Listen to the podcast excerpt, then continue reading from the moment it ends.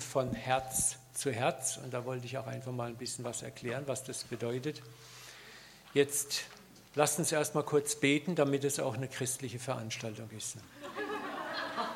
Vater, wir danken dir jetzt nochmal, dass wir jetzt auch lecker Kaffee und Kuchen gehabt haben. Wir segnen auch die Hände, die das alles bereitet haben. Wir beten, dass auch dort Ressourcen zusammenkommen, um dieses Israel-Projekt zu stützen. Vater, wir ich gehe mal ein bisschen zurück, ich weiche, sonst haben wir Rückkopplung. Wir bitten dich jetzt einfach für das Wort auch heute Mittag, dass du uns das Blut vom Bauch in den Kopf bringst und dass wir ein echtes Herz haben zu hören, dass wir transformiert werden, berührt werden und dass wir etwas mitnehmen in unser tägliches Leben. In Jesu Namen. Amen. Amen. Ja, ich wollte nochmal, bevor ich loslege, noch mal eins klar machen, ich habe gestern schon ein bisschen so geschossen. Ich bin nicht gegen Evangelisation.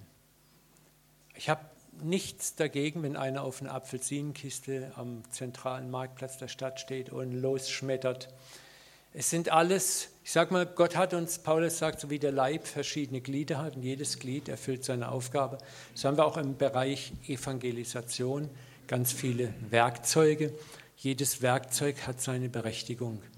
Ich denke, es ist wichtig, manchmal von Zeit zu Zeit zu schauen, welche Werkzeuge benutzen wir vielleicht überproportional oft und manche Werkzeuge sind in der Werkzeugkiste Gottes verstaubt. Und ich äh, möchte gerne ein Werkzeug, und zwar ist das Liebe Leben, aus der Staubkiste rausholen, ein bisschen Staub ablasen und sagen, hier ist ein Werkzeug, von dem ich glaube, da ist eine enorme Sprengkraft drin und das betrifft vielleicht 70, vielleicht sogar 80 Prozent des Leibes Christi. Denn nicht jedem ist es gegeben, so von Mann zu Mann, von Frau zu Frau oder frontal zu evangelisieren. Also bitte, wenn ich heute jetzt dann loslege, ich bin nicht gegen Evangelisation. Ich bin nicht dagegen, dass man das Evangelium jemand erklärt. Das hat alles seine Berechtigung. Was ich sagen möchte heute Mittag ist, ich möchte euch ein, ein weiteres Werkzeug aufzeigen, das auch in der Werkzeugkiste Gottes ist, von dem ich glaube, dass es so ein bisschen in Vergessenheit geraten ist. Äh, was ich auch nicht möchte, ist ganz, ich bin Michael äh, Matthias unendlich dankbar, dass er es gestern so ein bisschen pointiert hat. Es geht mir nicht darum, wir werden über Liebe reden, dass das eine Aufforderung ist, lieb mir. Ich hasse diese To-Do-Botschaften. Also so dieses Appell an das schlechte Gewissen, man sollte mal mehr. Wenn schon jemand anfängt, man sollte mal mehr, dann zeigen drei Finger sowieso auf den, der es labert. Ne? Also was ich euch erzähle, ist etwas, wo ich sage, das predige ich zuallererst mir selber. Ich bin der Erste, der es lernen muss. Ne? Also ich stehe, ich bin vielleicht in manchen, ich sage meiner Gemeinde immer gerne, ich bin euch höchstens eine Nasenlänge voraus, mehr nicht. Und das reicht manchmal. Ne? Aber ansonsten sind wir alle miteinander unterwegs und brauchen einander auch. Und mir geht es, wie gesagt, darum, äh, euch nicht auch jetzt zu sagen, ihr müsst mehr lieben und jetzt lieb mal gefälligst mehr und dann wird alles wie von alleine gehen. Auch darum geht es nicht. Ich glaube, das ist jetzt schon in zwei Sessions klar geworden. Auch Liebe ist ein Geschenk, mit dem wir uns beschenken lassen müssen. Wir brauchen diese Liebeserfahrung erstmal vom Vater gibt es ja von Bernard von Clairvaux dieses Gleichnis mit der Schale. Bist du ein Fluss oder eine Schale? Und eine Schale muss gefüllt werden bis zum Überfließen, dann kann sie erst weitergeben. Und das ist auch wichtig, dass wir immer wieder erkennen, wir brauchen diese Vaterliebe Gottes. Wir lieben, weil er uns zuerst geliebt hat. Wir haben zu viele Menschen, die lieben aus Pflicht. Und das spürt dein Gegenüber. Es spürt dein Gegenüber, ob du aus Pflicht liebst aus christlichem Pflichtbewusstsein liebst. Ich tue das, weil ich Christ bin. Ne? Oder ich, früher habe ich immer gesagt, als ich ein Adventist war, wir durften kein Alkohol trinken, wir durften das und das nicht. Wenn mir dann jemand ein Glas Wein angeboten hat, mein Glaube verbietet mir das. Und einer hat mich mal gefragt, ja und dein Herz? Autsch, das hat richtig wehgetan. Ich war, äh, wusste keine Antwort mehr. Ne? So, äh, das ist das. Gott ist an unserem Herzen interessiert. Und auch Liebe muss aus dem Herz fließen und nicht das Gebot, du sollst lieben oder sollst den Herrn, deinen Gott lieben. Also im, ich habe mal sagen lassen, diese ganzen zehn Gebote kann man übersetzen mit du wirst. Und dann gibt, ergibt es auch einen Sinn, weil Propheten, die Propheten sagen immer wieder, dass der Herr das Gesetz in uns erfüllen wird. Ne? Ezekiel 36, ich werde aus euch Menschen machen, die meinen Geist haben, die mein Gesetz erfüllen, die in meinen Worten leben. Fünfmal sagt Gott, ich will, ich will, ich will. So, das ist auch wichtig. Er macht es und er bewirkt es in uns. Und dann ist es echte Liebe. Weißt du, und das ist das, wo ich gerne hinaus möchte. Menschen sollen unsere Liebe spüren. Sie sollen spüren, dass sie authentisch ist, dass sie echt ist und dass sie auch nicht doppelbödig ist. Also so nach dem Motto, ich bin jetzt mal lieb zu dir, aber ich möchte zum finalen Rettungsschuss kommen. Ne? Äh, wir noch gleich ein paar Storys hören. Das äh, ist mir auch wichtig. Das möchte ich nicht. Das ist für mich keine Liebe. Das ist Berechnung.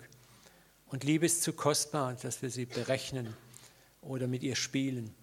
Wir sollten, Liebe bedeutet, ich tue etwas, weil es einfach meine Natur geworden ist. Das ist mir sehr wichtig.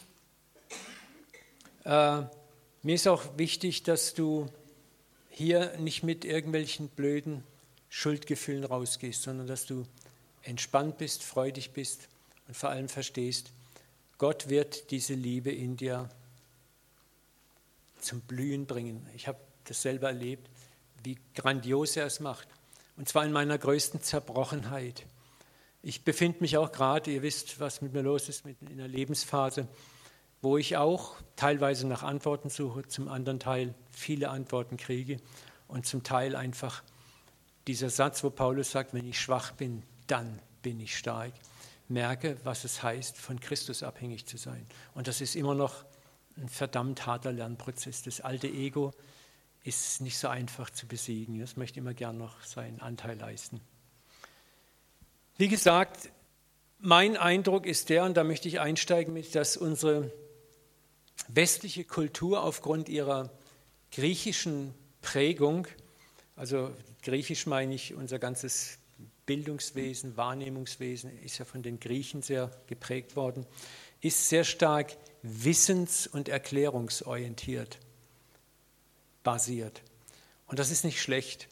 Aber so ist auch unser christlicher Glaube, obwohl er eigentlich nie so gedacht war durch die Prägung des griechisch-römischen Denkens, und da hat es einen massiven Einfluss im dritten, vierten Jahrhundert gegeben, ist auch stark kopflastig geworden. Ich frage mich manchmal wieder, ob das Wort Theologie im hebräischen, also im guten hebräischen Denkansatz eigentlich vorgekommen ist. Ne?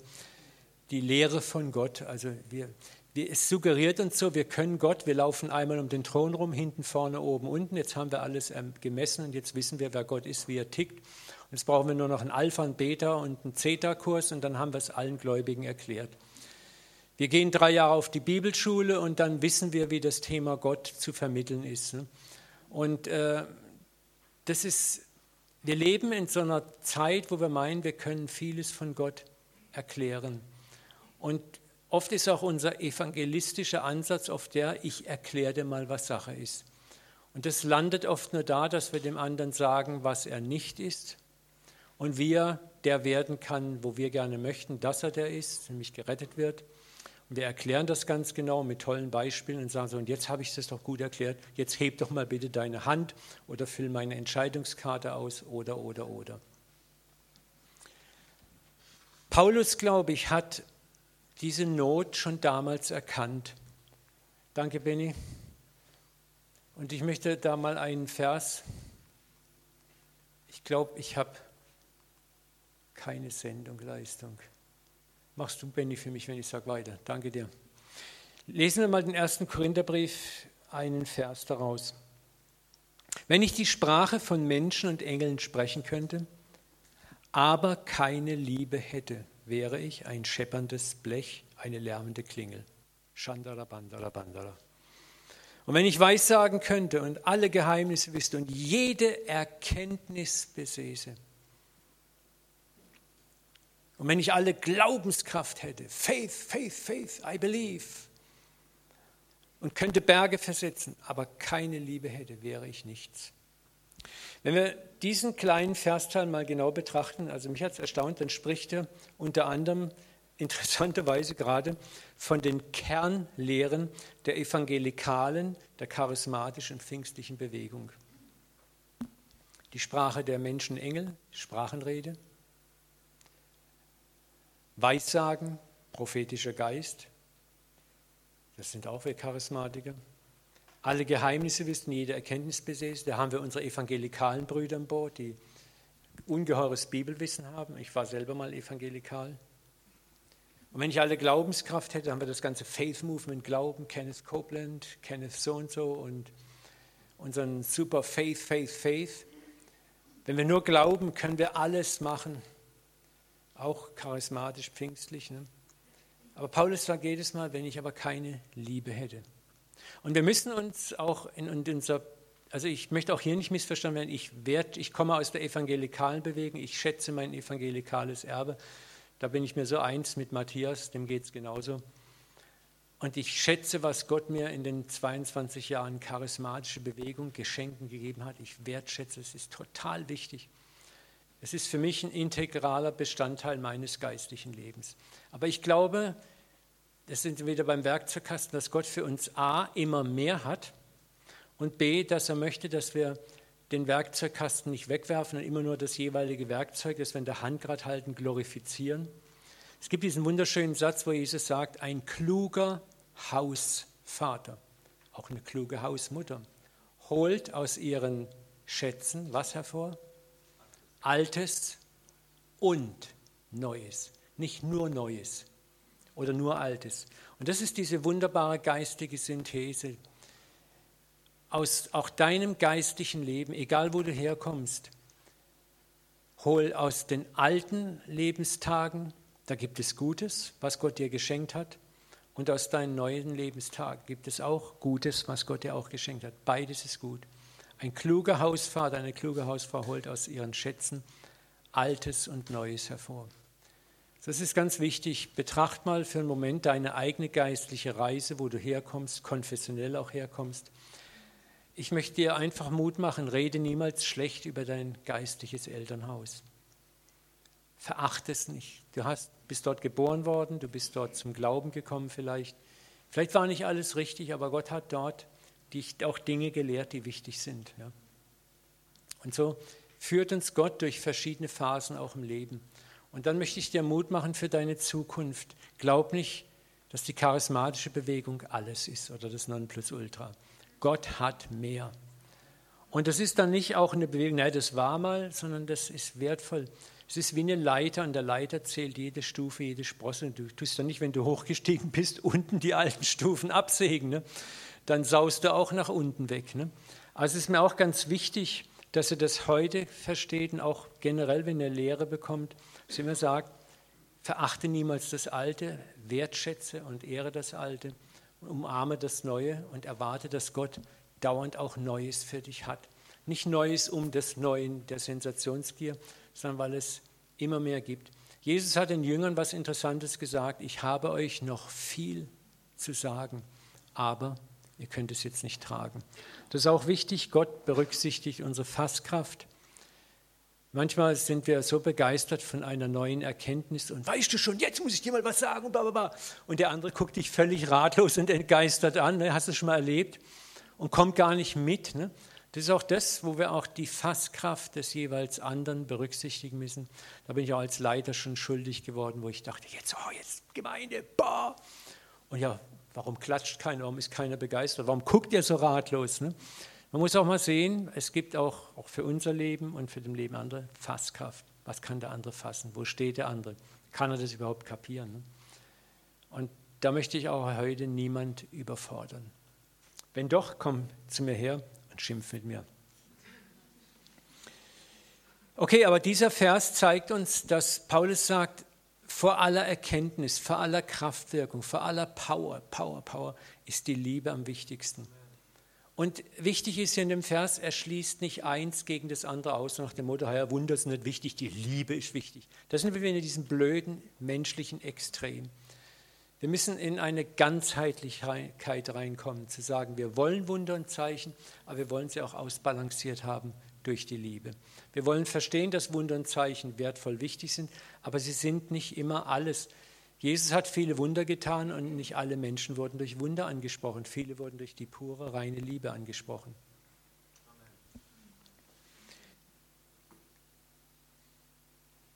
Das Evangelium, die frohe Botschaft, glaube ich, war primär nie gedacht als eine juristische Lehre über göttliches Sündenmanagement das von Kopf zu Kopf zu vermitteln war. Also dieses, ich sage jetzt mal, du bist Sünder und Jesus ist keine Sünde und er ist für dich gestorben und du hast seine Gerechtigkeit und du musst das alles nur annehmen im Glauben. Jetzt habe ich dir alles erklärt, bitte sag ja. Das bleibt oft nur im Kopf hängen und genauso ist es auch, früher habe ich mir gedacht, oh, wo ich Charismatik wurde, jetzt habe ich es. Wenn jetzt die Wunder geschehen, dann bekehren sich die Leute in Scharen. Und damals hat mir Gott leise gesagt, du, bei meinem Sohn haben sich auch nicht alle in Scharen bekehrt, obwohl er riesige Wunder getan hat. Ne? So, und das habe ich dann immer so gemacht. Na, na, na, na, na, ich will nichts hören. So, das braucht man auch seine Zeit, um das zu lernen. Alles hat seine Berechtigung. Und nichts ist der eine Weg. So, ich glaube, dass das auch eine Not ist im aktuellen Christentum und unserer geringen Multiplikation, dass wir oft so einseitig geworden sind. Und dass wir wieder lernen müssen, ich sage das mal, also ich habe den Eindruck für mich, und das sage ich nur für mich, dass Gott mir gesagt hat, Uwe, es kommt die Zeit, wo er wieder neu lernt, gerade in Mitteleuropa, nicht mehr von Kopf zu Kopf miteinander umzugehen, sondern von Herz zu Herz. Und da legen sie unsere Herzen. Ne? Dass wir das wieder lernen, erstmal diese Herz-zu-Herz-Beziehung zu unseren Mitmenschen zu etablieren. Und wenn die steht, wenn du das Herz des anderen gewonnen hast und nicht mit dem Ich will dein Herz gewinnen, um zum Rettungsschuss zu kommen, sondern aus Liebe, aus echter Liebe, dann wirst du merken, wie ein Fluss in Gang kommt, der ist gewaltig. Die frohe Botschaft ist in ihrem tiefsten Urgrund eine Botschaft der Liebe, der Liebe, die Gott zu uns hat, dieser unkonditionellen Liebe. Und das ist etwas, was wir neu wieder lernen müssen. Unkonditionelle Liebe, was ist das? Und es ist interessant, Liebe kann man nur sehr bedingt erklären. Wir versuchen als Deutsche Liebe zu erklären, ne? aber Liebe kannst du nur bedingt erklären. Man muss Liebe erlebt haben. Man muss Liebe erfahren. Es nützt dir nichts, hier tausend Vaterlehrpredigten zu haben, so wichtig das ist. Aber du musst an einen Punkt kommen, wo der Vater dich berührt. Und genauso ist es auch in unserem, wir können das Evangelium Menschen erklären, wir können es ganz toll machen. Und ich sage nochmal, bitte, es ist nicht falsch. Aber Menschen brauchen auch eine Berührung deiner unkonditionellen Liebe, wo sie erleben, wow, was ist das? Das ist ja absolut, boah. Ja?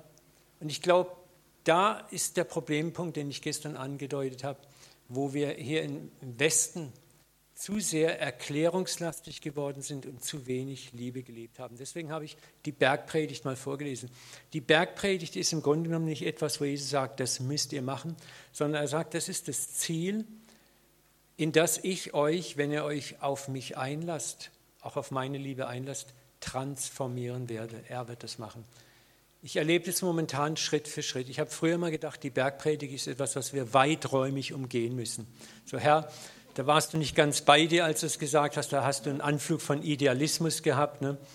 Also das habe ich auch weiträumig umgangen in meinen Predigtthemen. Das, aber Gott weiß es, dass wir so unsere Phasen haben. Und dann lehrt dich das Leben immer mehr Lektionen. Irgendwann merkst du halt mal, da komme ich nicht mehr rum. Und du lernst es durch Erfahren. Und ich glaube, wenn wir dort in dieser Bergpredigt langsam mehr und mehr zu Hause werden, dann würde die Welt etwas sehen. Und ich will nicht sagen, das wäre dann die Sache, die alle errettet. Aber jetzt sind wir wieder bei der Werkzeugkiste. Es wäre ein Werkzeug, was schon lange verstaubt in unserer Werkzeugkiste liegt, wo, glaube ich, viele von euch können Liebe leben. Und ich habe gestern schon das mit dieser Aldi-Geschichte. Ne? Das sind manchmal so klitzekleine Kleinigkeiten, für die du nicht mal viel Bibelwissen haben musst, sondern einfach nur Herzenswissen haben musst aber wo du im Leben eines anderen Menschen einen Liebesbaustein legst. Mir ist neulich mal was passiert. Ich fahre über eine sehr belebte Straße ins, ins, nach Hause und ins Büro und da ist eine Straßenbahnschiene in der Mitte und da stand ein Mann und kein Autofahrer hat ihn vorbeigelassen. Es hat so leicht geregnet und Gott sagt, halt an und lass ihn vorbei. Und es war Feierabendverkehr, er kennt es ja, jeder will eilig nach Hause kommen. Und ich bremse und wink ihn rüber. Und der guckt und ich wink wieder, er guckt, ich wink wieder. Und habe ich gedacht, langsam blöd, Mann, kapierst du nicht, dass ich rüberlassen will. Ne? So, dann kam schon diese, ich wollte ja auch nach Hause. Und Gott sagt, warte und hab Geduld. Und dann hast du gemerkt, wie er erstmal kapiert hat, dass hier tatsächlich ihn jemand rüberlässt. Und der strahlt und strahlt und macht diesen hier und diesen hier. Und ich denke, geh doch endlich. Ne? Und beim Rübergehen. Und ist dann rübergegangen und das war, hat mich gefreut. Und hinter mir ein Hubkonzert, könnt ihr euch vorstellen. Ne? Und dann ist aber was Interessantes passiert. Also das hat mich geschreddert irgendwie. Es war wie wenn Gott zu mir sagt, Uwe, pass mal auf, ich möchte was erklären. Stell dir vor, dieser Mann hat heute Morgen vielleicht zu mir gebetet. Wenn es dich gibt, gib mir ein Zeichen. Irgendein Zeichen. Und, ich gesagt, und was wäre, wenn du jetzt genau dieses Zeichen gewesen bist? Und das war, ich, gut, ich könnte sagen, das habe ich mir vielleicht eingebildet, aber ich habe den Eindruck, dass Gott mir das zugesprochen hat. Mich hat das insofern getröstet, weil mir plötzlich bewusst wurde, wo Jesus sagte, selbst der Becher kalten Wassers wird nicht unvergolten bleiben. Wo auf diese kleinen Dinge, was, was ihr dem geringsten meiner Brüder getan habt, habt ihr mir getan. Und das sind diese Dinge, wo du manchmal durch eine Tat der Liebe, wo du gar nichts sagst, kein Traktat daraus ziehst, einen Lebensbaustein im Leben eines Menschen setzt, der vielleicht sogar gebetet hat für ein Zeichen und du bist durch deine praktische Liebe dieses Zeichen. Oder Gott setzt weitere Liebesbausteine im Leben dieses Menschen frei und irgendwann kommt irgendjemand, der dann redet und der sagt, weißt du was, was du mir sagst, ich, ich kriege das nicht ganz beieinander, aber ich habe das und das und das und das erlebt. Ich glaube langsam doch, dass es einen Gott gibt. So versteht ihr, wir müssen nicht immer zum finalen Rettungsschuss selber kommen aber wir können tausend Wege vorbereiten.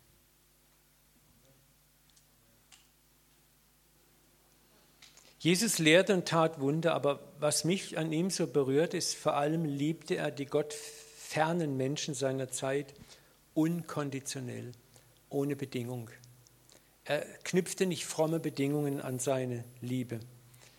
Er vermischte das auch nicht mit schambasierten Forderungen sondern er zeigte einfach den Menschen, du bist geliebt von deinem Abba, von deinem Vater.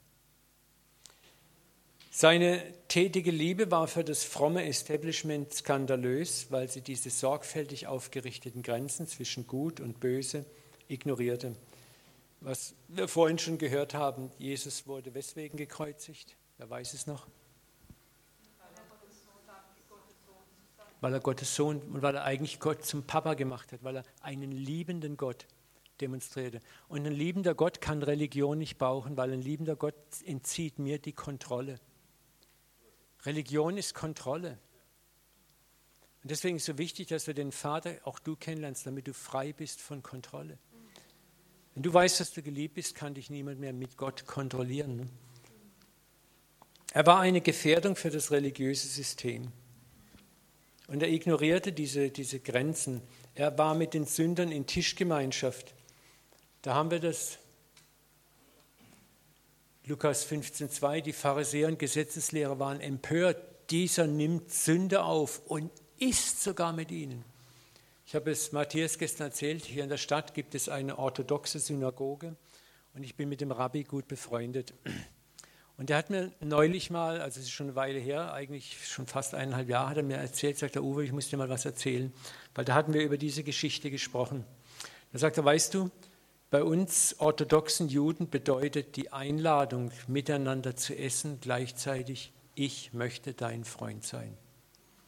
Also das ist mehr als nur, essen wir mal zusammen. Und dann hat er gesagt, weißt du, als ich dich kennengelernt habe, wir haben uns unter, es ist eine ganz andere tolle Geschichte, wie wir uns kennengelernt haben, hat gesagt, da habe ich dich zu mir nach Hause eingeladen, erinnerst du dich noch? Sagt er, ich habe von meiner halben Gemeinde Dresche gekriegt, wie ich einen Gain, einen Hund, einen Ungläubigen zu mir nach Hause einladen kann und ihm quasi Freund bin. Und dazu noch ein Pastor. Ne? Und da wurde mir plötzlich klar, wow, was er da auf sich genommen hatte. Ne?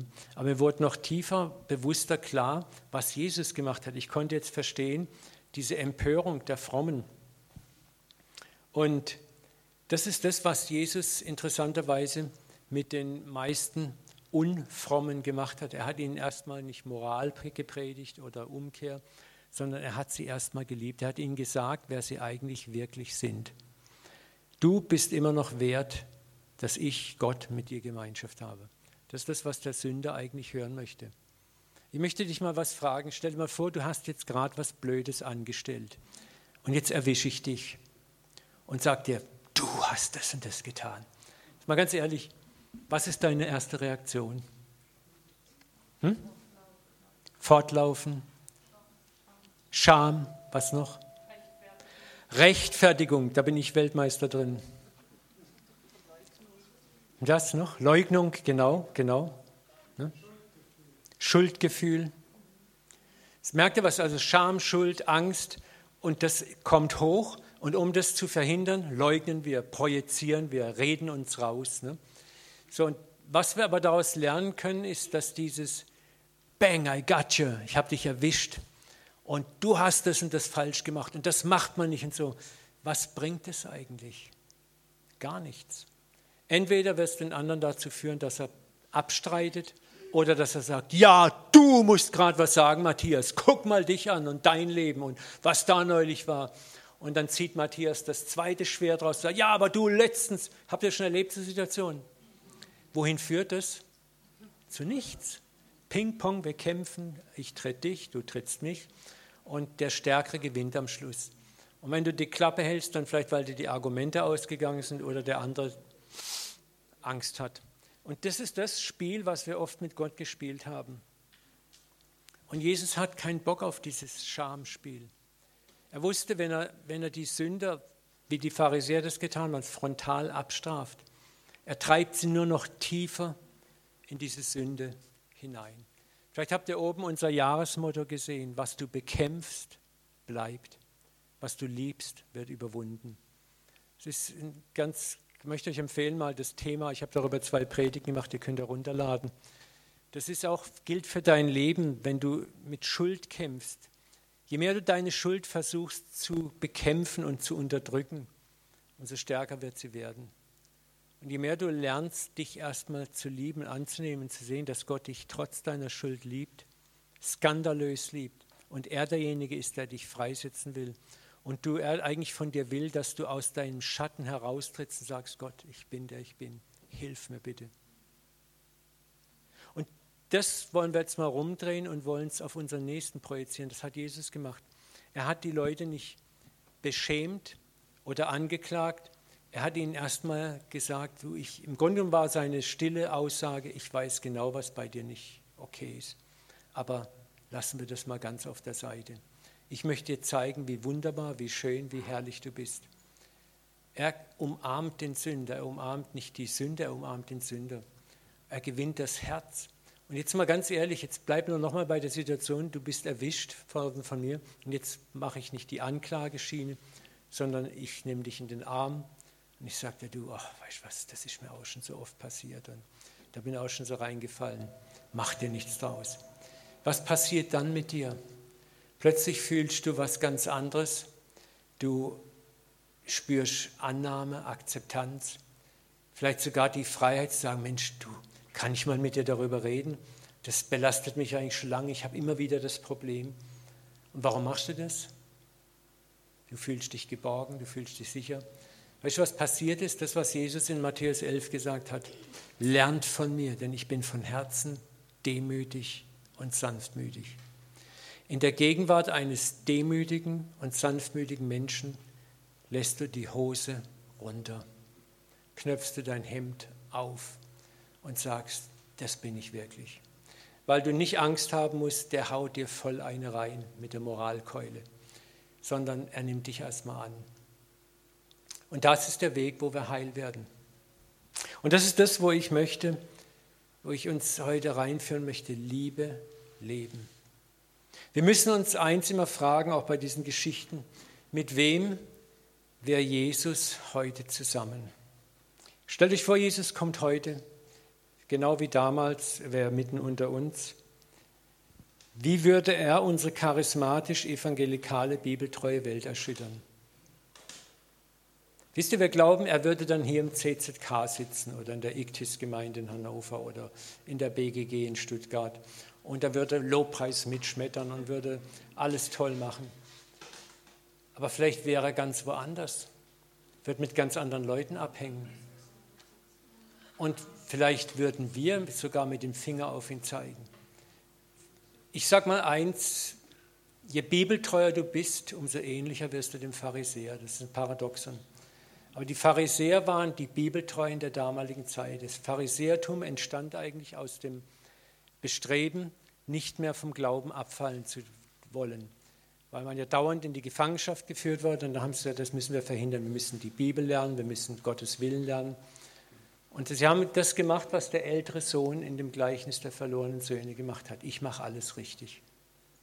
Und wir sind in der ganz großen Gefahr, dass wir die modernen Pharisäer von heute sind.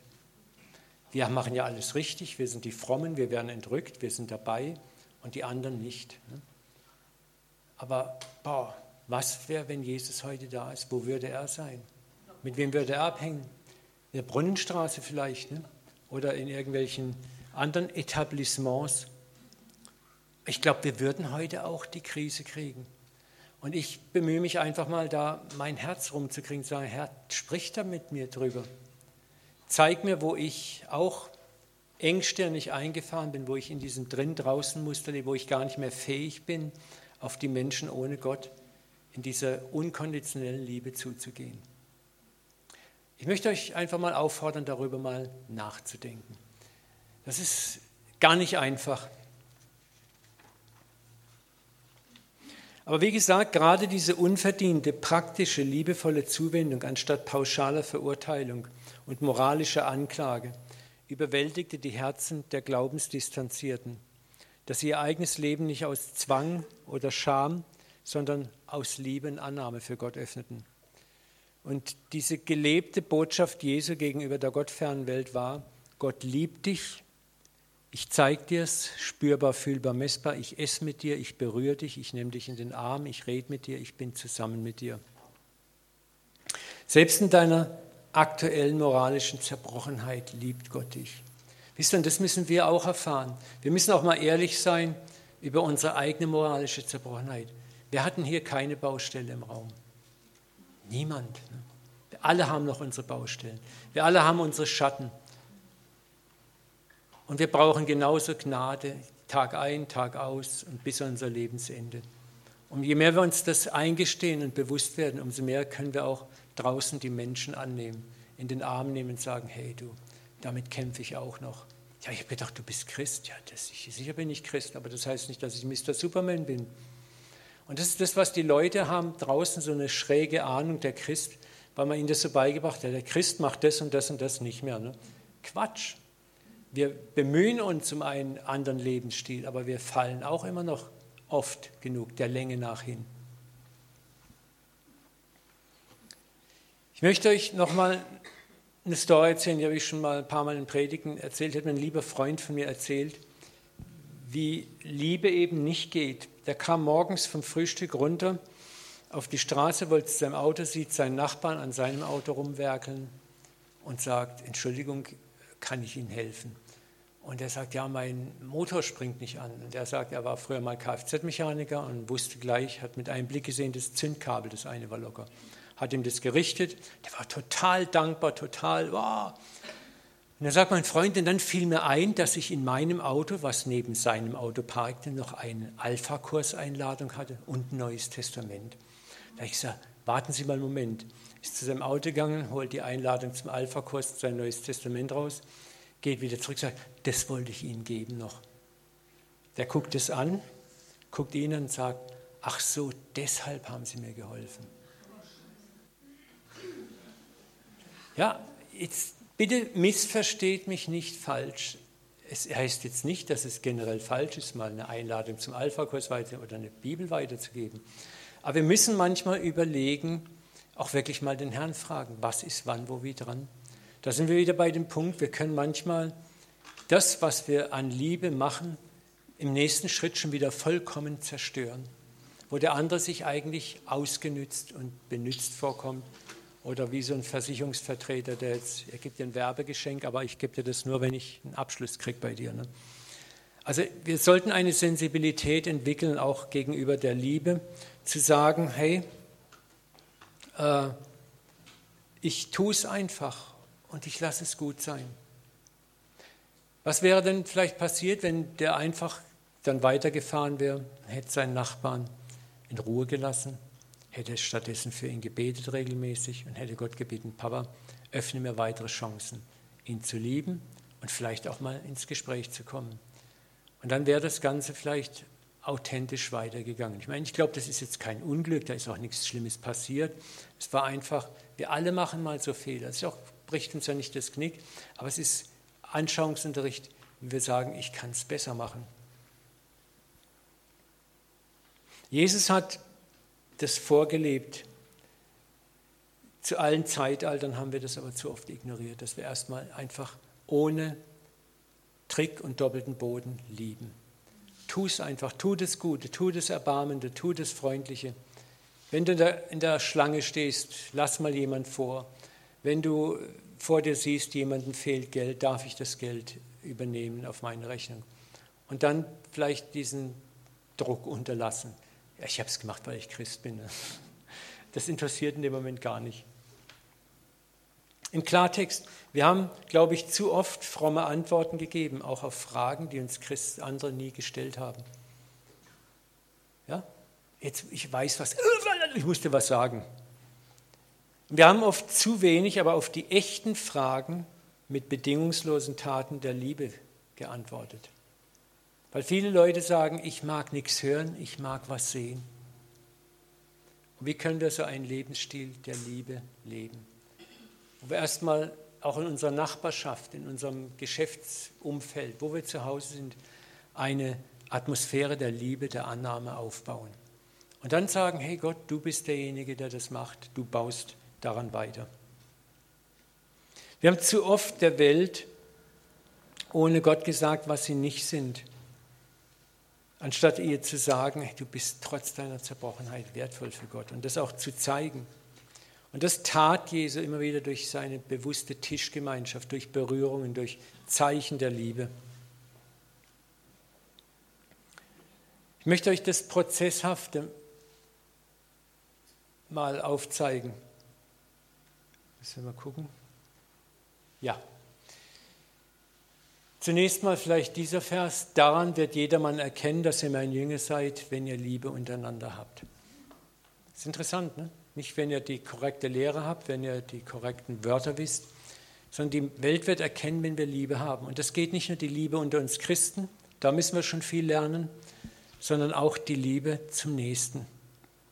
Die Welt wird daran erkennen, wenn Liebe da ist. Und vor allem, wenn die Liebe unkonditionell, unverdient ist. Das schockt die Leute, das berührt die Leute massiv. Und das ist einfach ein Prozess. Liebe ist auch ein Prozess. Wir haben gestern darüber gesprochen, dass wir in so einer Eventkultur leben. Gestern gesät, vorgestern geerntet. So möchten wir es gerne. Also alles muss schnell, schneller gehen. Overnight Service, Amazon Prime, gestern bestellt, heute geliefert. Ne? Wir finden das toll, aber wir haben, ohne es zu merken, haben wir eine Kultur des Treibhausdenkens, Handelns und Wachsens entwickelt. Wenn ich mir viele christliche Bücher angucke, dann sind das Treibhausbücher. In drei Schritten zum vollmächtigen Christ, in sechs Schritten zur Heilungsevangelisation. Viele Bücher sind Selbsthilfebücher, wie ich mich selber schneller aufproppen kann mit der richtigen Methode. Wenn du das so und so machst, dann wird dein Gebet erhört werden. Und wir verlieren ganz aus den Augen, dass Gott viel mehr am Prozess interessiert ist. Manchmal gilt bei Gott, und ich mir ist bewusst, dieser Satz, der Weg ist das Ziel. Das ist eine buddhistische Weisheit, aber das ist eine Weisheit, die ist absolut, absolut Hammer. Ja? Der Weg ist das Ziel. Manchmal geht es nicht darum, wo du ankommst, sondern was erlebst du auf dem Weg, wie handelst du auf dem Weg. Wir sind aber so zielfixiert. Wie komme ich, okay, da vorne ist das Ziel, wie komme ich am schnellsten da an, am besten vor allen anderen. Und ich übersehe vollkommen, was auf dem Weg passiert. wo Gott sagt, lauf langsam, sei achtsam, schau mal da, schau hier, schau da. Ne? So, und das ist auch das, was wir lernen müssen. Und da möchte ich euch mal einen Vers zeigen, der das, oder zwei Verse, die das so wunderbar beschreiben.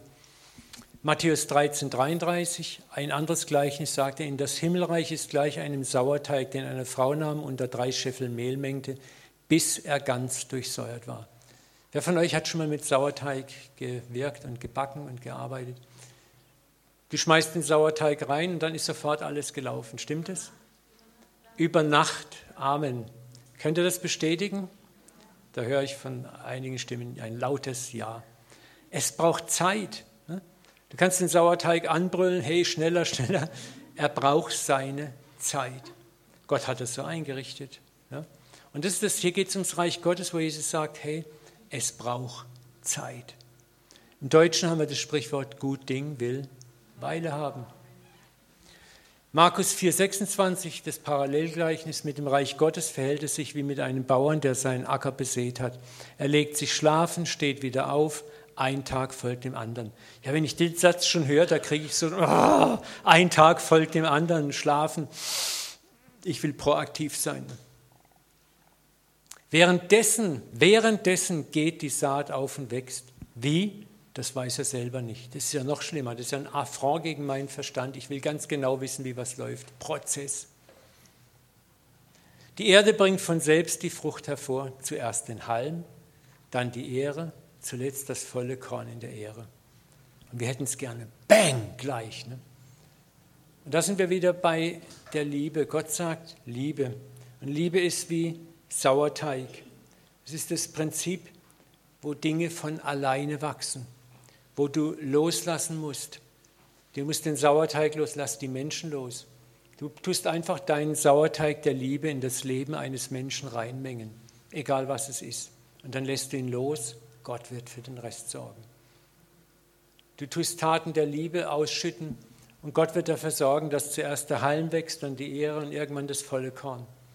Und zunächst mal muss ja auch die Saat aufgehen, die Wurzel muss sich entfalten.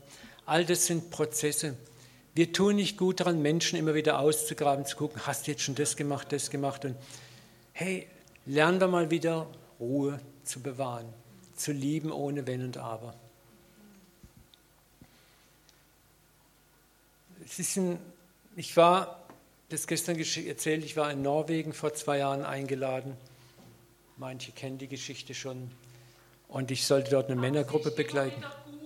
Amen, okay eine Männergruppe begleiten und wir haben tagsüber gefischt und abends unseren Fisch ausgenommen. Ich sitze im Blockhaus dort, komme gerade an, sehe dort einen Bär von einem Mann sitzen und äh, mit meinen drei Freunden. Dann habe ich gedacht, ich störe den, ich gehe in die Küche. Ich merke, wie der mich beobachtet.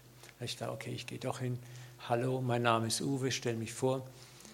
Und er stellt sich vor, hält meine Hand fest, war ein Bär von einem Mann und sagt, Entschuldigung, was ist Ihr Beruf? Ich habe gedacht, hä, wieso will der wissen, was mein Beruf ist? Da habe ich gesagt, ich bin Pastor. Ist das sowas wie ein Priester? Habe ich gesagt, ja, ich bin ein heiliger Mann, habe so ein Kreuz geschlagen, habe einen Spaß machen wollen. Ne? Und er mich an und sagt, Gott ist fertig mit mir. Gott hasst mich. Gott hat mich verlassen. Er ist fertig mit mir. Da habe ich gesagt, ich glaube eine Menge Sachen, aber das glaube ich nicht. Und dann wollte ich schon Luft holen und ah, jetzt kann ich predigen. Und dem Moment sagt Gott, shut up!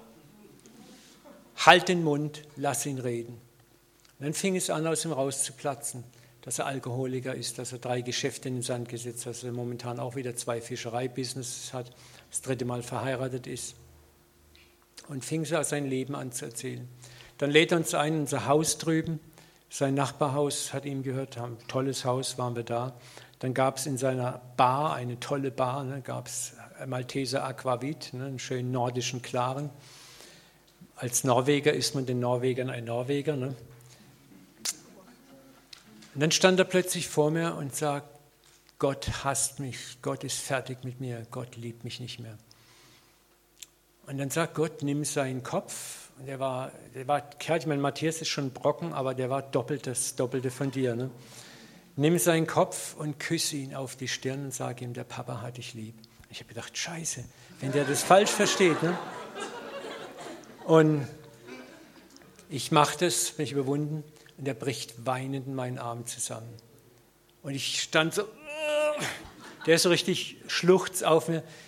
Gefühlte zehn Minuten weint er an meiner Brust. Ne? Und dann kommt plötzlich sein Gesicht hoch und in der Zwischenzeit sagt Gott, küsse ihn immer wieder, immer wieder und sagt, Papa hat dich lieb. Und dann kommt sein Gesicht hoch und das hat mich, ich kriege jedes Mal Gänsehaut, wenn ich das erzähle.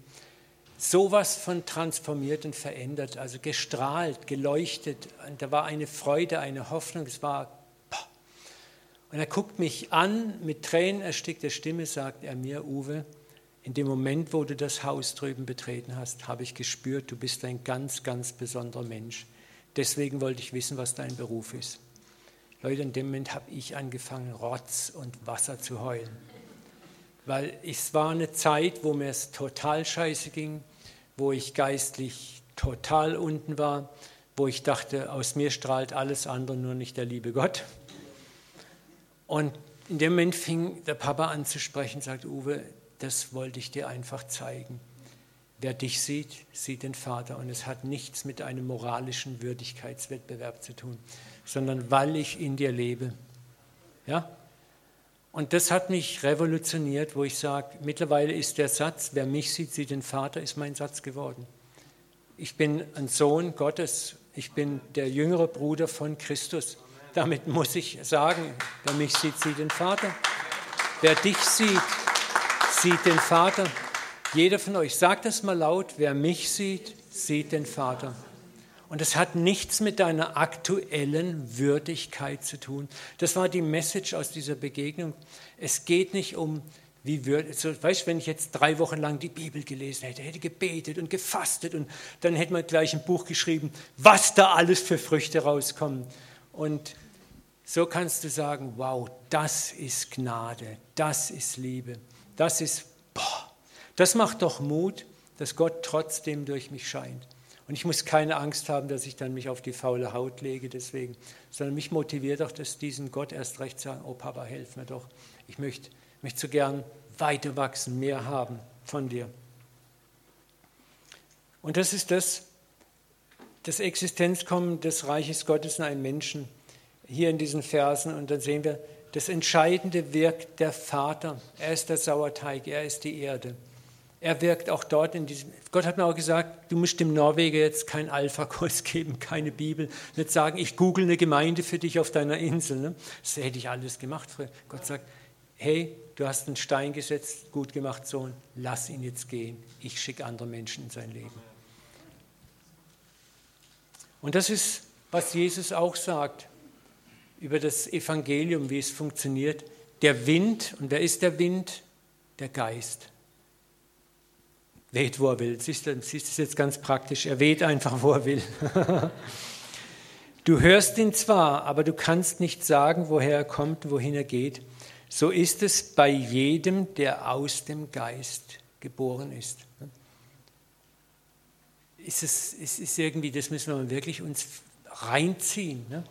Wir meinen auch, wir können die Bekehrung ganz genau beschreiben, festmachen, Schritt 1, Schritt 2, Schritt 3, Schritt 4. Und Jesus sagt, hey, hey, das geht nicht. Du kannst es gar nicht mal genau festlegen, festmachen. Ja? Er weht, wo er will, wie er will. Du hörst zwar, du siehst zwar irgendwo Dinge, aber du weißt nicht, woher er kommt, wohin er geht. So ist es bei jedem, der aus dem Geist geboren ist. Wir sind es so gewöhnt, ein Bekehrter, ja, ja, ich ich habe mal Predigt gehört und dann kam der Aufruf und dann habe ich mal Hände und dann habe ich Jesus an. Alles richtig, alles gut, aber es ist ein Teil der Werkzeugkiste. Es passiert so viel anderes. Und ich möchte euch einfach Mut machen, auch da, wo du scheinbar keinen Erfolg siehst, weht der Wind, wo er will. Und du tust einfach deine Tat der Liebe, die du tust, segnen mit einem Gebet. Das ist so machtvoll und kraftvoll. Im Klartext, wir können den Bekehrungsvorgang nicht in ein Verstehensschema pressen oder ausschließlich in den Akt eines verbalen Bekenntnisses oder einer Handhebung oder einer Entscheidungskarte. Das sind nochmal wichtige Dinge, die dürfen wir tun, können wir auch machen. Und ich bin nicht dagegen. Bitte geht hier nicht raus, sagt der Uwe ist gegen Evangelisation, gegen Entscheidungskarten und gegen Zeugnis geben. Völliger Quatsch. Ich möchte euch eine Art des Zeugnisgebens der Evangelisation in der Werkzeugkiste Gottes nahebringen, die wir einfach, glaube ich, vergessen haben. Und ich erwarte für meine Liebe keine fromme Gegenleistung oder spontanen Dank. Ich tue es einfach. Jesus sagt in Matthäus 5, 46, wenn ihr nur die liebt, die euch lieben, was habt ihr für Lohn? Tun das nicht auch die Zöllner? Hör auf, Gutes zu tun in der Hoffnung, dass du einen Dank kriegst oder dass der andere dir jetzt aber auch gefälligst zuzuhören hat für deine Evangelisation. Tu es einfach um des Tuns willen. Und das ist das christliche Leben von Herz zu Herz und nicht mehr von Kopf zu Kopf. Was wir dann erleben, ist ein Prozess und keine Treibhausevangelisation, wo es in kürzester Zeit um viele Resultate geht. Schauen wir nochmal Jesus ermutigt uns ausdrücklich in Matthäus 5,16, lasst euer Licht leuchten vor den Leuten, dass sie eure guten Werke sehen und euren Vater im Himmel preisen. Mit dem guten Licht sind einfach die Taten der Liebe gemeint. Und nicht so nach dem Motto, schau mir mal zu, guck mal, was ich getan habe, ja, zieh meinen Heiligenschein an, sondern wir tun es einfach, weil wir eigentlich die Natur Christi in uns haben. Wir können gar nicht anders. Und wir schielen auch nicht drauf, na, kommt jetzt ein Dankeschön. Also ich merke manchmal, wenn ich dann jemanden die Vorfahrt lasse, dann freue ich mich natürlich schon, wenn der andere sagt. Und wenn er dann ignorant ist, dann habe ich auch so meine Phasen. Ich denke, Arschloch, hätte ich jetzt mal Danke sagen können. Lass dich nicht beantworten, der alte Adam kommt immer noch hoch in uns. Aber da können wir lernen, können sagen, Papa, hilf mir, ich möchte einfach, ich möchte Gelassenheit haben. Ich möchte einfach schenken, mich verschenken ohne Gegenleistung zu warten. Du sorgst für die Gegenleistung. Wisst ihr, und das ist dann der Lebensstil, wo, wo Christus immer mehr aus uns rausscheint, aus uns rausstrahlt. Wo Menschen vielleicht dich sogar ansprechen, sagen, sag mal, wer bist du? Vielleicht Kollegen, mit denen du jahrelang zusammen bist, jetzt, jetzt müsste ich mal fragen, du, du, du bist so anders irgendwie. Ich habe das mit meinen Therapeuten erlebt. Ich bin regelmäßig in Ergo- und Physiotherapie wegen meiner Erkrankung. Und da hat mir der eine gesagt, Herr Dahlke, ich verstehe gar nicht, warum ich Ihnen all das erzähle, das würde ich niemandem erzählen, aber Ihnen habe ich das Gefühl, ich kann alles sagen. Ne? Und das hat mich so gefreut, ne, weil ich dachte, ja, wow, danke Jesus. Er wusste dann schon aufgrund meiner Karte, meiner Krankenkarte, dass ich Pastor bin. Ne? Und er fragt mich immer wieder Sachen. Und ich habe mir angewöhnt, nur auf die Fragen Antworten zu geben, die er mir stellt. Und dann jetzt, gib ihm Schweinebacke. Ne? Und wir haben so ein tolles Verhältnis und ich merke, wie so Schritt für Schritt für Schritt, was Natürliches passiert, in Gang kommt. Manchmal, ah, glaube ich, haben wir Angst, Gott könnte ohne unser Erklären und Moralisieren nicht zum Zug kommen. Wir müssen ihm immer nachhelfen. Aber manchmal ist es so kontraproduktiv, unser Nachhelfen. Wir zerstören manchmal gute Prozesse, die Gott im Sinn hat. Ne? Und ich kann dir nochmal sagen, was David, David wollte Gott sein Haus bauen. Und hat sich beim Prophet extra die Bestätigung eingeholt. Der Prophet war auch ein bisschen daneben, hat gesagt, ja, mach, was auf deinem Herzen ist. Ne, Gott ist mit dir. Und Gott sagt, hey, Prophet, falsch gehört. Und dann sagt Gott dem David, hey, nicht du baust mir mein Haus, ich baue dir ein Haus. Und das, finde ich, spricht Gott uns auch dazu, nicht du baust dein Lebenshaus, er baut dein Lebenshaus. Er baut dein Leben. Und da müssen wir lernen, mehr und mehr reinzukommen, auch das Lebenshaus der anderen Menschen.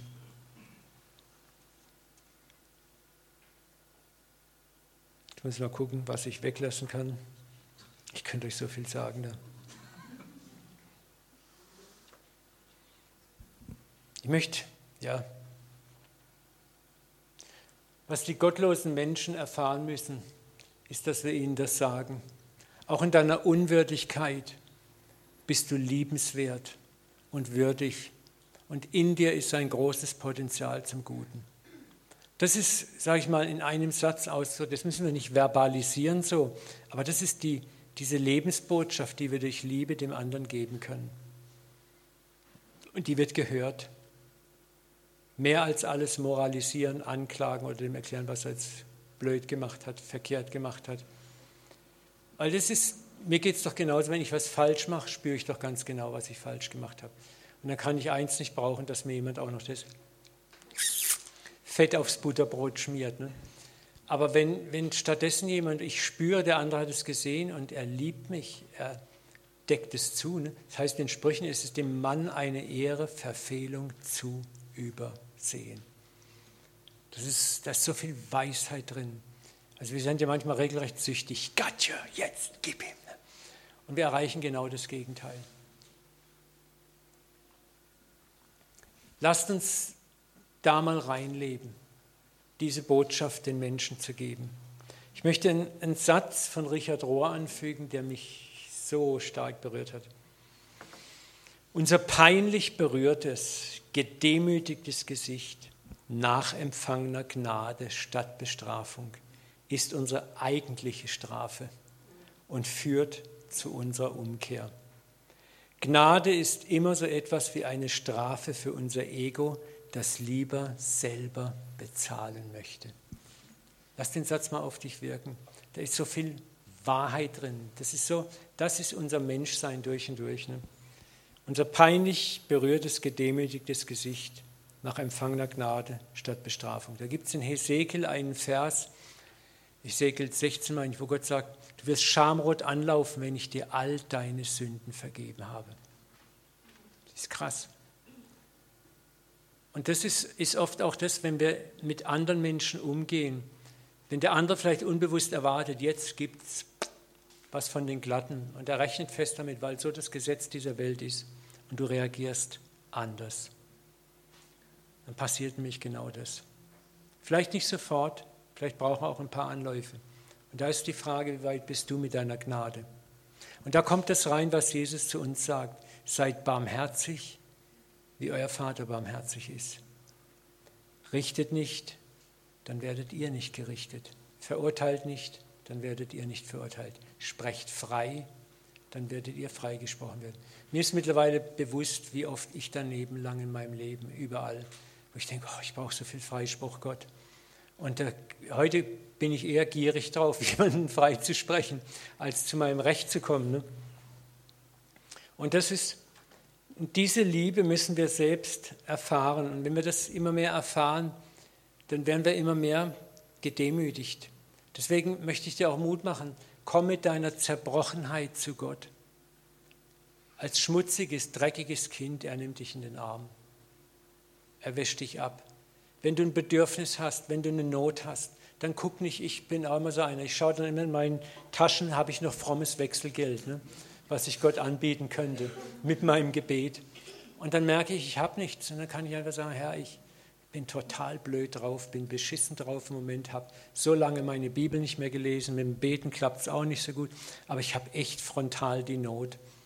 Und wenn ich jetzt zu manch einen Charismatiker oder sonst was gehe, dann höre ich erstmal nur, ja, du musst mir die Bibel lesen, musst mir bekennen, mach mir das und das. Ach, danke, das weiß ich selber. Dann zum Papa kommen und zu sagen, ich habe eine Not, ich brauche es jetzt. Und Gott hat mich so oft erhört in den letzten Jahren, wo ich nichts zu bieten hatte, kein Wechselgeld, grandios erhört. Und das ist für mich kein, juhu, ich habe einen Trick gefunden, wie ich jetzt auch, wie ich locker leben kann. Es passiert dann genau das, ich bin beschämt, zutiefst beschämt. Ich habe es aber auch noch nicht kapiert. Ich, hab, ich bin zurzeit in einer ganz tiefen Prüfung, wo ich Vertrauen neu lerne. Ich habe als Kind Vertrauen nie so lernen dürfen. Und Gott ist zurzeit bei mir, hat er mich richtig am Sack, wenn ich es mal sagen darf wo er Vertrauen lernen möchte. Ne? Wir hatten hier vor 2007 diesen Umbau gemacht, 2008 diese Gemeinde. Wir haben 38.000 Euro auf dem Gemeindekonto gehabt, ungefähr 500.000, 600.000 Euro mussten wir bewegen. Und ich als erster Vorstand, ne, du sagst, wie soll das gehen? Wenn das schief geht, oh, dann haftest du vielleicht sogar. Und, und ich war so der Glaubensheld vor und dann kam ein massiver Absturz. Also ich habe keinen Glauben mehr gehabt. Und dann haben wir fünf Monate lang Wunder über Wunder, über Wunder, über Wunder erlebt. Und ich musste eins einsehen, das hat nichts mit meinem Glauben zu tun. Und dann habe ich im Mai, als wir hier eingezogen sind, alles war bezahlt. Wir haben, wir haben Versorgungswunder erlebt, die waren einfach krass, oberkrass. Äh, dann habe ich gesagt, Gott, ich glaube, jetzt habe ich es kapiert. Dann habe ich das erste Mal Gott lachen gehört in meinem Leben. Schallendes Gelächter im Himmel. Kapiert? Uwe, wir haben gerade erst angefangen. Und ich habe gedacht, oh Scheiße, genau. Mir war völlig klar, dass, dass Gott sagt, hey, wir haben jetzt erst mal angefangen. Da werden noch so manche Herausforderungen kommen. Und Glauben heißt Vertrauen, ist nicht etwas, was du einfach mal so mit ein, zwei, dreimal lernst. Also ich bin zurzeit auch dabei zu lernen, dass es wieder und wieder und wieder. Ich kapiere langsam, warum Jesus sagt, vergeben siebenmal, nee, nee, siebenmal, siebzigmal. Und mir hat Gott gesagt, weißt du, Uwe, das gilt ja nicht nur, dass du siebenmal, siebzigmal vergeben sollst, ich auch. Ich dir auch. Ich, Gott, vergebe dir siebenmal, siebzigmal. Und wo ich das kapiert habe, habe ich gewusst, ich darf auch mit meinen Charakterschwächen, mit den Dingen, die so elend tief in mir sitzen, immer wieder kommen. Immer wieder kommen, immer wieder kommen, immer wieder. Ich muss mich nicht schämen, sagen, Gott, da bin ich schon wieder. Und Gott sagt mir, hey, du hast deine siebenmal, siebzigmal noch lange nicht erschöpft, also bitte komm. So, deswegen möchte ich abschließen, sind diese Vaterherz-Seminare so wichtig. Wir können nur aus diesem Überfluss empfangener Vaterliebe, wo wir das praktisch erfahren, diese Liebe an andere weitergeben. Und ich möchte abschließen mit 1. Korinther, diesem tollen, tollen Vers. Das ist einfach nochmal so als Gebet lesen. Benny, kannst du mal eins weitermachen? Noch eins? Ja. Nochmal, wenn ich die Sprache von Menschen und Engeln sprechen könnte, aber keine Liebe hätte, wäre ich ein schepperndes Blech, eine lärmende Klingel. Wenn ich Weissagen könnte und alle Geheimnisse wüsste, jede Erkenntnis besäße, alle Bücher gelesen hätte, wenn ich alle charismatische Glaubenskraft hätte, aber keine Liebe hätte, wäre ich nichts. Wenn ich meinen ganzen Besitz zur Armenspeisung weggebe, mich selbst aufopfer als Pastor und Leiter, um verbrannt zu werden, aber hätte keine Liebe, nützt es mir nichts. Jetzt kommt die Liebe. Liebe hat Geduld. Wenn wir das so hören, dann möchte ich dir ermutigen, sagen, weißt du, das sagt Gott aber auch zu dir. Nicht nur Uwe, hab Geduld, sondern Gott sagt, ich habe Geduld mit dir. Liebe ist gütig. Ich darf gütig sein. Er ist gütig zu mir. Liebe kennt keinen Neid. Er ist nicht neidisch auf mich. Sie macht sich nicht wichtig und bläht sich nicht auf. Das ist das, was mit der Zeit, wenn du durch Zerbruch gegangen bist, mich, Matthias hat es so toll gesagt, du wirst immer gelassener, immer ruhiger, du brauchst immer weniger dieses mein Rang, dein Rang oder das habe ich erlebt. Sie ist nicht taktlos, das ist das, wie gehe ich mit dem anderen um, wenn er gesündigt hat. Sie sucht nicht das ihre oder sich selbst. Wie gehe ich mit dem anderen um? Taktlos ist einfach, du hast es gemacht. Ich zerre dich jetzt ins Licht. Jetzt musst du, jetzt kriegst du mal richtig von den Glatten. Und Gott macht es mit dir interessanterweise auch nicht. Er ist nicht dir gegenüber taktlos. Das ist das Schöne. Sie lässt sich nicht reizen. Das ist krass. Gott lässt sich von dir nicht reizen. Siebenmal, siebzigmal. Also versuche selber auch immer mehr da rein zu wachsen, dich nicht reizen zu lassen. Trage Böses nicht nach. Freu dich nicht, wenn Unrecht geschieht. Ich habe es ja gleich gewusst. Das wusste ich, dass der und schon wieder diese Politiker und das ist immer dasselbe. Leute, wir müssen mit diesem negativen Reden auch aufhören, auch über unsere Politiker, egal was für Fehler sie machen. Wir sollten sie segnen, segnen, segnen. Die Liebe freut sich, wenn die Wahrheit siegt. Sie erträgt alles. Ich weiß, das ist scheiß schwer, aber Gott sagt, hey, ich möchte lernen, dass du ertragen lernst. Alles. Ich ertrage dich auch. Und es ist ganz schön viel, was Gott mit mir zu ertragen hat.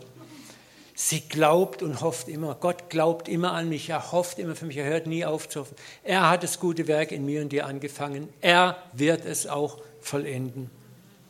Seine Liebe hält allem stand und er möchte so gern, dass deine Liebe auch, egal wie man dir blöd kommt, du hältst stand mit Liebe. Die Liebe wird niemals aufhören. Prophetische Eingebungen werden aufhören. Sprachenrede wird verstummen. Die Gabe der Erkenntnis wird es nicht mehr geben. Denn wir erkennen Weissagen nur unvollständig. Auch das ist so wichtig. Wir kapieren nicht alles. Hey, lasst uns mal wieder da ganz entspannt werden. Wir müssen nicht alles wissen. Aber es bleibt Glaube, Hoffnung und Liebe. Diese drei werden bestehen. Aber die größte unter ihnen ist die Liebe. Wow. Papa, wir beten jetzt einfach kurz und knackig, dass du die Essenz dieser Worte in unser Herz bringst, dass du uns auch so eine kreative Woche schenkst, Vater, wo wir einfach Samenkörner der Liebe ausstreuen können. Ich bete, dass du jedem von uns die Hände füllst und dass wir begeisterndes erleben, dass du uns richtige Appetizer gibst, Vater, die uns Appetit auf mehr machen, dass wir diesen Lebensstil der Liebe lernen, motiviert von deiner Vaterliebe, dass wir lernen, immer wieder neu bei dir abzuholen, dass wir immer weniger Scham haben und unverschämt in deinen himmlischen Thronsaal reinrennen, auf deinen Schoß springen, uns knuddeln lassen, egal wie verdreckt wir sind. Und dass wir mutig dann wieder rausgehen, Vater, und sagen, wer mich sieht, sieht den Papa, egal wie schmutzig ich bin. Vater, segen jetzt unsere Abendpause, lass uns gute Gespräche, gute Gedanken haben, vielleicht auch einfach eine Zeit alleine mit dir und segne heute Abend auch Matthias nochmal mit richtig Power und Freude und Kraft. In Jesu Namen. Amen. Amen. Bevor ihr geht,